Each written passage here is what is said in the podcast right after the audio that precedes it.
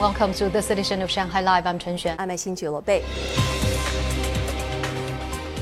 The Shanghai government is launching a project to build a 15-minute community living circle, which it defines as all living amenities within a 15-minute walking distance of someone's home. City officials give an overview of their plan. The project's goal is for people to be able to access elderly care, healthcare, education, shopping, entertainment, and other amenities within a 15-minute walk of where they live by 2035. That equates of an area of 3 square kilometers with a population of 50,000 to 100,000 people. Shanghai is the first city in the country to release such a target. Now, more than 180 amenity improvement projects have been completed at communities including Xinhua Road neighborhood in Changning and Caoyang Xincun neighborhood in Putuo in the past two years. Starting in 2019, 15 communities were selected in a trial to improve their amenities. We did some research to determine what was missing in each community and improved from there. We've issued a national guideline on how to create such a living circle. We hope to guide other cities as they plan and improve their communities. We'd like for them to come up with plans that are both practical and easy to carry out. The goal is to make the metropolis both livable and desirable. In 2019, the Ministry of Natural Resources listed reform and innovation projects as worthy of being implemented across the country.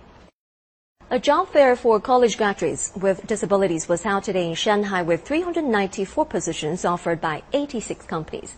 Zhang Yue tells us more. Ying Ying is a barista who works at Hinichijo, or Bear Paw Cafe, where all baristas have a disability. Instead of a traditional serving window, it serves coffee through a hole in the wall with a furry, paw-shaped glove. The cafe quickly gained fame because of this, as heaps of customers wanted selfies of a bear paw serving them their beverage. At the job fair, Ying Ying interviewed candidates for the coffee shop. People with disabilities don't have to be considered as vulnerable. In fact, we can also contribute to society. Sign language translators and volunteers were also at the event to help when needed. Some of the students came from other cities. I just arrived here yesterday. My listening ability is not as good as most people, but my eyesight is good. I am confident to find a job that suits me. We want more companies to provide job opportunities to these students and we hope the job fair will improve the overall employment level of people with disabilities in Shanghai. Over 30% of the companies at the job fair are government-sponsored institutions or state-owned enterprises.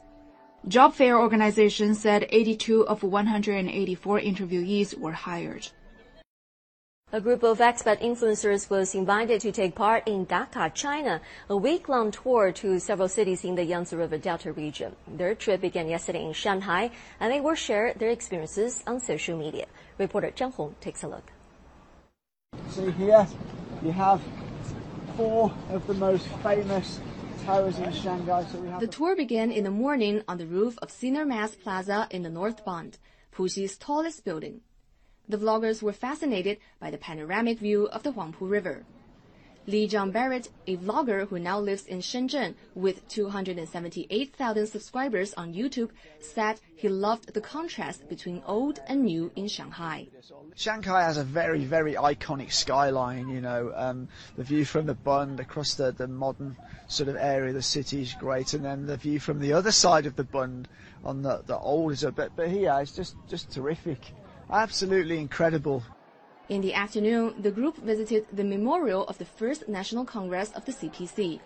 Luke Johnston, who is now studying at Shanghai Jiao Tong University and posts videos on YouTube and Bilibili, was very enthusiastic to learn more about Chinese history.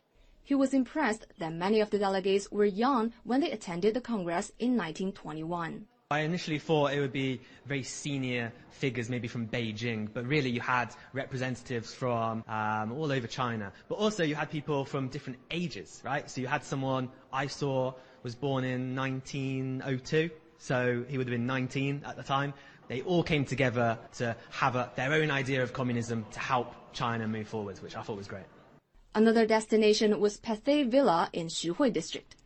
Built in 1921, the three-story brick and wood building once housed the studio of Pathé Records, where China's national anthem was recorded.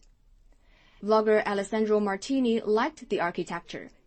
He has 128,000 followers on Bilibili. 我们可能就是年轻人，我们还有尤其是外国人，经常去的地方都是比较偏那种欧洲风格，或者就是有很多我们家乡菜啊这种东西。所以在这边见到的这种有有文化价值的地方，还是相对来讲比较少。